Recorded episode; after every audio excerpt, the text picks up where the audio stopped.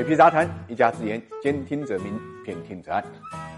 新冠疫情呢，拷打全球经济，覆巢之下呢，几乎没有哪个行业是不受到冲击的，房地产行业也一样。但是我们看到啊，碧桂园却是逆流而上。从刚刚披露的上半年业绩来看，尽管经历了新冠疫情的冲击，碧桂园依然在行业里面的二世群雄，全口径的销售金额是三千七百二十三点一亿元，稳居行业第一。前六个月实现总收入是一千八百四十九点六亿元，毛率大概是四百四十八点九亿元，净利润呢是二。百一十九点三元，股东应占的核心净利润是一百四十六点一亿元。更难能可贵的是呢，碧桂园上半年权益物业销售现金回笼是两千五百零九点三亿元，权益回款率呢达到百分之九十四，已经连续五年高于百分之九十。当年签约，当年回款率比去年同期上升了三个百分点，到了百分之六十七。我们都知道，销售回款率啊是衡量企业经营能力的重要指标，对于资金密集型的房地产行业更是如此。销售回款率越高，代表资金周。转速度越快，反映企业财务资金管控能力呢越强，而快速销售回款才能保障呢充足的现金流，进而大大提高公司抵御风险的能力。截止到六月底，碧桂园可动用的现金余额呢是两千零五十五点二亿元，占总资产的比例是百分之十点